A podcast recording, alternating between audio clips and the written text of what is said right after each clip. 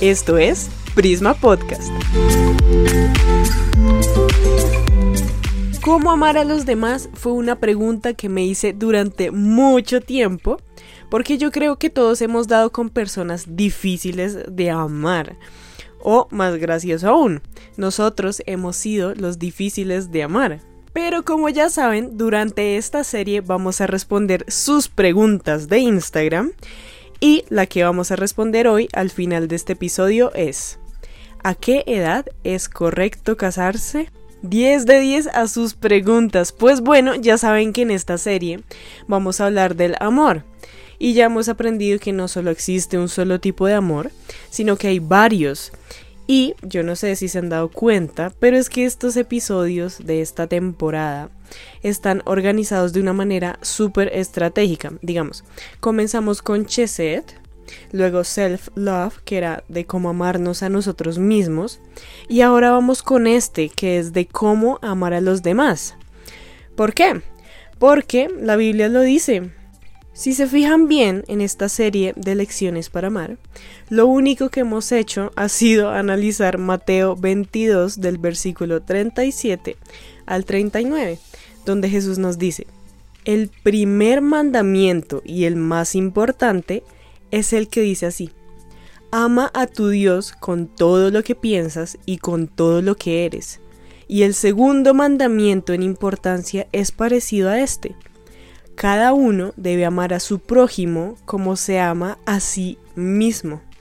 Toda la Biblia, toda la enseñanza de la Biblia se basa en estos dos mandamientos. Y me parece fascinante la nota al pie de Jesús. Toda la enseñanza de la Biblia se basa en estos dos mandamientos.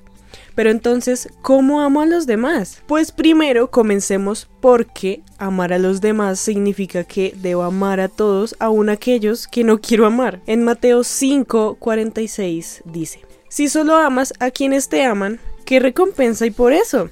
Hasta los corruptos cobradores de impuestos hacen lo mismo. Si eres amable solo con tus amigos, ¿en qué te diferencias de cualquier otro?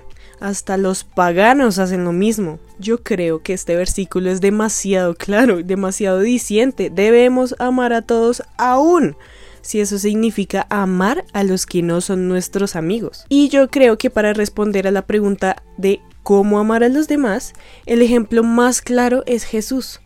Algo que me encanta de Jesús es que él era de multitudes, de amigos y de estar solo.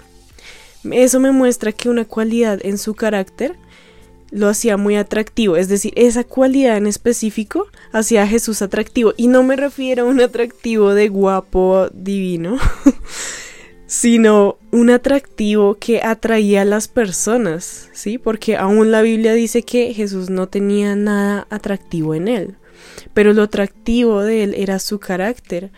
Y este carácter era porque él no, él no solo estaba bien estando solo, sino que también estaba bien estando entre multitudes o con sus amigos.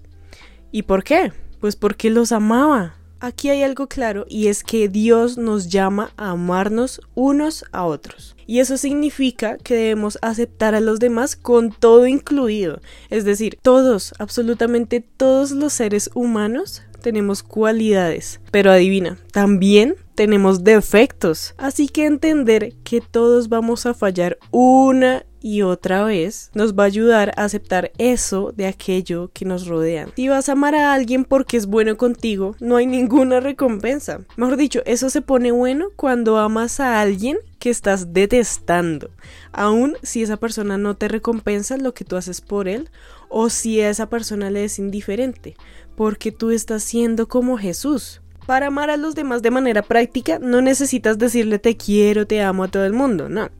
De hecho, hace unos episodios hablamos de los lenguajes del amor, si se acuerdan. Y pienso que uno de los lenguajes del amor de Jesús eran los actos de servicio. Es decir, a cualquier lugar que Jesús pisaba, él iba a servir. ¿Y qué es servir? Servir es ayudar, asistir, ser útil para alguien. Es decir, nosotros amamos a los demás cuando les servimos. Amamos a los demás cuando nos interesamos por el otro. Interesarse es preguntar cómo se siente la otra persona, si está bien en su vida, si todo anda bien.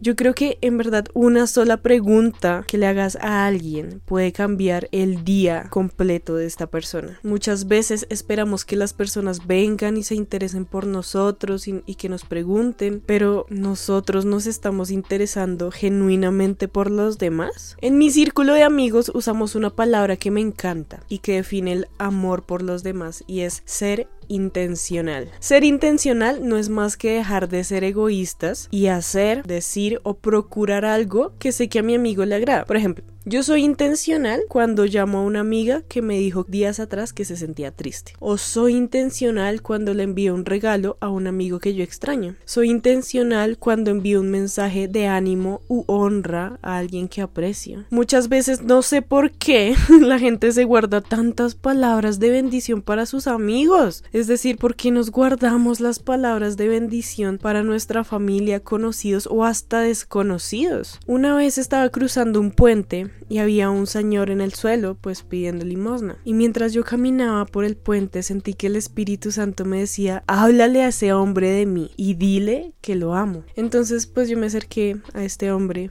me agaché y le dije, Dios te ama. Y de manera inmediata, este hombre se asombró porque me dice, usted es la tercera persona que me dice esto hoy en el día. Y empezó a llorar.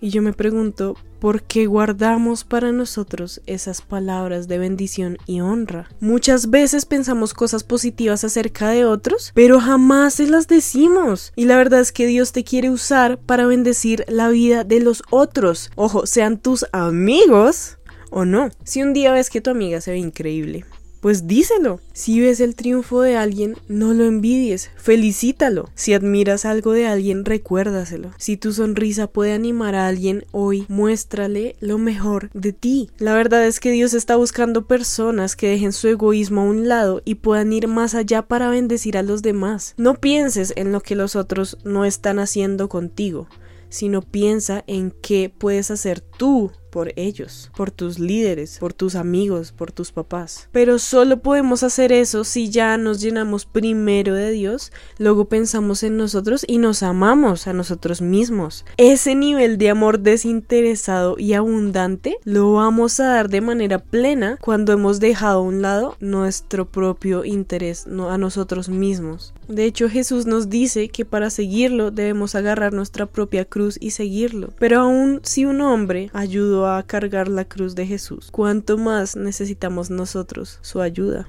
y ayuda de los demás, podríamos reconocer hoy que necesitamos de otros y que otros necesitan de nosotros, porque la verdad es que de eso se trata la iglesia. Así que, lección para amar número 3.